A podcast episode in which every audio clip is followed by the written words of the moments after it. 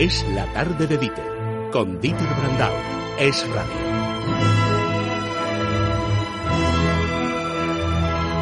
El discurso del rey nos pone la banda sonora y bueno. no. Vamos a hablar de discursos, ¿no, Amoros? Sí, pero fíjate que eh, este rey pues era tartamudo y con gran esfuerzo logra soltarse con unas clases y al final habla a toda Europa de unidad, de paz, imagínate aquellos tiempos, con esta música que es la séptima sinfonía de Beethoven.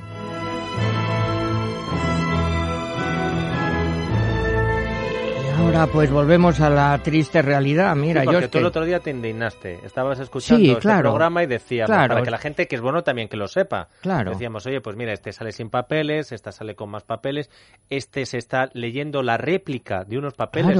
Decíamos de Gabilondo, dice, ¿cómo puede ser esto? Pero perdona, es intolerable, vamos, y yo ya, ya soy mayor y te, mantengo la serenidad. Pero es que no puede ser. Mira, nuestro amigo eh, Amando de Miguel dice, debían prohibir el uso de leer en el Congreso de los Diputados. Y esta mañana con Federico le leía yo una frase de Julio Camba. Al Parlamento no se va a leer. Debía estar prohibido. Es una vergüenza. Podían usar una chuleta, claro. Nadie nos sabemos una fecha, un dato numérico. Pero hay que hablar, por Dios. Y ahora es que el nivel es tan lamentable. Primero, mm, hablan fatal, leen y es aburridísimo, es que es aburridísimo. Y el que le contesta, le contesta a lo que tiene escrito desde casa y el otro sigue hablando como un diálogo de besugos. Pero además hasta el ejemplo de Rajoy, Rajoy leyendo es aburridísimo. Y en cambio, en el, cuando está en el diálogo se suelta el pelo, oye, y tiene su mala idea y su ironía gallega es muchísimo mejor. Entonces es un bochorno. Es un bochorno también, hombre, por el nivel cultural que hay de algunas gentes yo no sé si son horas que lo oigan niños o no, pero mira, yo me he traído un par de frases solo. Hay pues un, una diputada de Amayur, Oninsa Embeita, que dijo textualmente, y perdonen, en el Parlamento de la Nación, en mi coño y en mi moño mando yo y solo yo. Y se quedó tan contenta y ya está, o sea, un, un, alto nivel, ¿no? Y una señora llamada Isabel Bayet, de Unidad Popular, le hablaron que los alemanes habían dicho, nos la trae floja lo que digan los alemanes. Y ya está. O sea, ese es el nivel a que estamos. Bueno, pues esto no era así. Antes el Parlamento español pues tenía muchos inconvenientes y casi pecaba de lo contrario, que era gente que hablaba muy bien y a veces se perdía en su oratoria, en su retórica.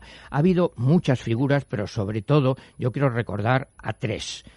Castelar, Azaña y Gil Robles. Fíjate además que son de distintos... Variado ideológicamente. Claro, ideológicamente Castelar. Y además, curiosamente, los tres eran, mm, sobre todo, eh, Azaña y Castelar. Castelar era bajito y era poquita cosa, pero se transfiguraba delante del, en fin, de la gente hablando y se convertía en una especie de, Dios, una cosa extraordinaria. El monumento de Benjure, que está en la castellana, es porque este señor, que fue presidente de la República, pero es que decía Menéndez Pelayo que crea una cascada de imágenes, es como un cazador de metáforas. ¿Quieres? Te leo solo un parrafito que además influyó esto para bien y para mal en la literatura de la época, es decir, frase larga, retórica, pero muy bien construida. Pues mira, hay un famoso discurso de Castelar donde defiende la libertad de cultos. Si quieres te leo solo un párrafo. Grande es Dios en el Sinaí. El trueno le precede, el rayo le acompaña, la luz le envuelve, la tierra tiembla, los montes se desgajan, pero hay un Dios más grande, más grande todavía, que no es el majestuoso Dios del Sinaí, sino el humilde Dios del Calvario, clavado en una cruz, herido, yerto, coronado de espinas, con la hiel en los labios, y sin embargo diciendo, Padre, perdónalos porque no saben lo que hacen. Grande es la religión del poder, pero es más grande la religión del amor. Mañana hay sesión de control, creo, Nieves, en el Congreso. Yo no descarto que esto se pueda escuchar mañana. ¿eh? Sí, bueno, un amigo mío, eh, si quieres te cuento el chiste mal, un amigo muy cercano, cuando el Real Madrid lo pasa mal y acaba, en fin, eh, remontando y ganando, dice en tono castelarino, todavía hay Dios en el Sinaí. ¿eh? Hay que decir que eh, los premios al mejor orador en el Congreso de los Diputados que dan los periodistas es el premio Emilio Castelar. Claro. Por algo será. Vamos, es lógico. Mira, eh, Cánovas, otro personaje curiosísimo, un señor muy listo y muy culto y que escribía muy bien, una vez unas señoras pues eh, le estaban pidiendo cosas y decían, perdone, debe de estar harto de nosotras porque no paramos de pedirle cosas. Y contestó Cánovas, a mí no me molestan las mujeres por lo que me piden, sino por lo que me niegan. Bueno, pues un malagueño fino, claro, irónico. Fino y bueno, resabiado. Bueno, pues claro. Mira, don Manuel Azaña, que era un personaje complejo políticamente, en fin, con grandes errores, pero con un nivel cultural y que venía de Alcalá y de Cervantes. Bueno, era un orador tan extraordinario Pongo el ejemplo anecdótico. Eh, una vez eh, en el, los alrededores de Madrid, en la carretera de Toledo, cercaron un campo que se llenó. Y en teoría, no se sabe exactamente, pero en principio era un campo para 300.000 personas. Y ahí estaba en una tribuna don Manuel Azaña, una tribunita de nada, subido con un micrófono y nada más. Y no había ni señoritas bailando, ni efectos escénicos. Vino gente de toda España en autobuses. Por la radio decían que será propaganda, bueno, pero que lo oían millones de personas por Unión Radio. Y además él tan contento, él dice en sus memorias, en sus, en sus diarios, bueno, si yo podía hasta contar un chiste, yo estaba tranquilísimo. ¿Cómo era la oratoria de Azaña? Pues mira, si quieres leo un ejemplo, un ejemplo muy, muy cervantino. Dice Azaña, hablo para todos incluso para los que no quieren oír lo que se les dice, incluso para los que por distintos motivos contrapuestos lo aborrecen. No soy un sectario ni nunca he sido un banderizo obtuso, ni un fanático cerril qué forma de escribir. Y sobre todo el final de la famosa, el famoso discurso catalán, que se repite mucho, es un tópico, pero es que es impresionante, acaba dirigiéndose a los españoles, tristísimo por el desenlace de la guerra civil, en el cual él tiene mucha parte de culpa, ya lo sé, por supuesto, pero acaba pidiendo a los españoles paz, piedad, perdón. Fray Josefo, buenas tardes.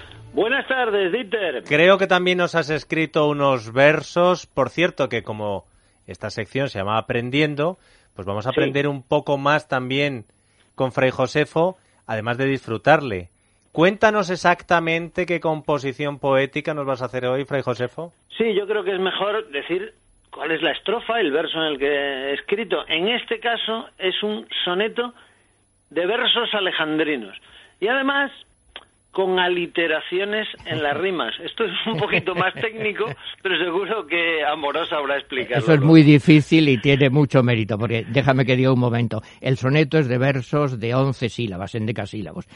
Alejandrinos de 14, eso en España, en español es muy complicado y eso lo usan pues los modernistas y los que saben mucho. Pues en el colegio yo lo tengo asociado, el soneto y los versos alejandrinos. Pero ¿eh? junto no es fácil. A por ello, Fray Josefo. Vamos allá. No pasan por aquellos exámenes orales nuestras generaciones infantojuveniles. Ni estrados, ni tribunas, ni púlpitos, ni atriles emplean hoy en día chavalas ni chavales. Será por las doctrinas didácticas actuales que al hábito oratorio parecen ser hostiles. Buscamos otras cosas, quizás otros perfiles, y no enseñar retórica a nuestros colegiales. Desde hace medio siglo, los mozos españoles solo hacen por escrito las pruebas y controles en coles e institutos de todos los niveles. Si tal hacen los profes, tal hacen los pupilos. Por eso hoy los políticos de todos los estilos Hablar nos hablan mucho, mas nunca sin papeles. Fantástico y además con unas rimas nada fáciles, sales, hilos y impecable. Y, y- Gracias. No, eso de en la forma, y por supuesto es que estamos tan de acuerdo de, de lo que hemos ido. ¿Sabes lo que decía la famosa y el famoso chiste que yo cuento siempre, que Juan Belmonte era eh, tartamudo y un banderillero suyo, ¿no lo sabes tú eso, Dieter? No. Hombre, eso hay que saberlo, es para España, la historia de España es muy simbólico. Un banderillero suyo, después de la guerra, era de Falange y le hicieron gobernador civil y jefe provincial del movimiento, creo que de Huelva. Y le preguntaron, Juan, ¿y cómo es posible que un banderillero Ah, tuyo sí, claro, llegue a eso? Dijo, de, degenerando. de, de- degenerando. Degenerando, Pues no así, hemos degenerado. ¿m? Mira, tartamudo. Hemos empezado con un tartamudo Pero que se, que se sabe vino arriba superar. con un discurso y otro tartamudo que tampoco le fue mal. Un abrazo, Fray Josefo. Un abrazo. Enhorabuena. Adiós. Oye, en 30 segundos aunque sea, hemos escuchado a Castelar en tu boca, hemos escuchado a Azaña y Gil Robles con alguna frase para terminar e inspirar a esos políticos que te escuchan y que quieren mejorar y aprender a hacer las cosas bien, Amoros. Pues mira, después del asesinato de Calvo Sotelo querían mantener el estado de alarma. Y entonces sube Gil Robles, que era feísimo también, al estrado y dice sencillamente, desde el 16 de junio al 13 de julio se han cometido en España los siguientes actos de violencia.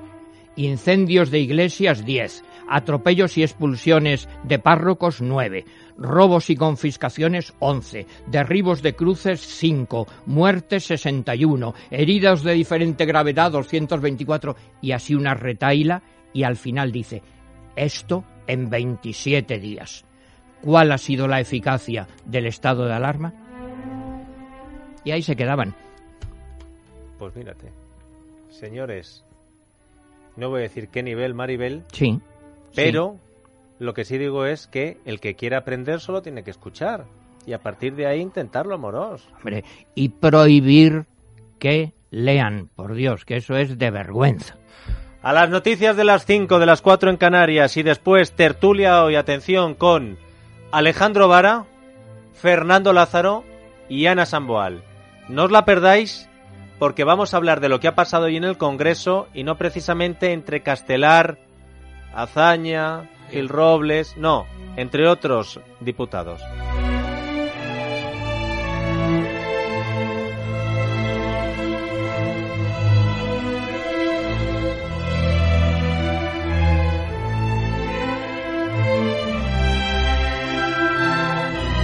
Es la tarde de Dieter, con Dieter Brandau. Es radio.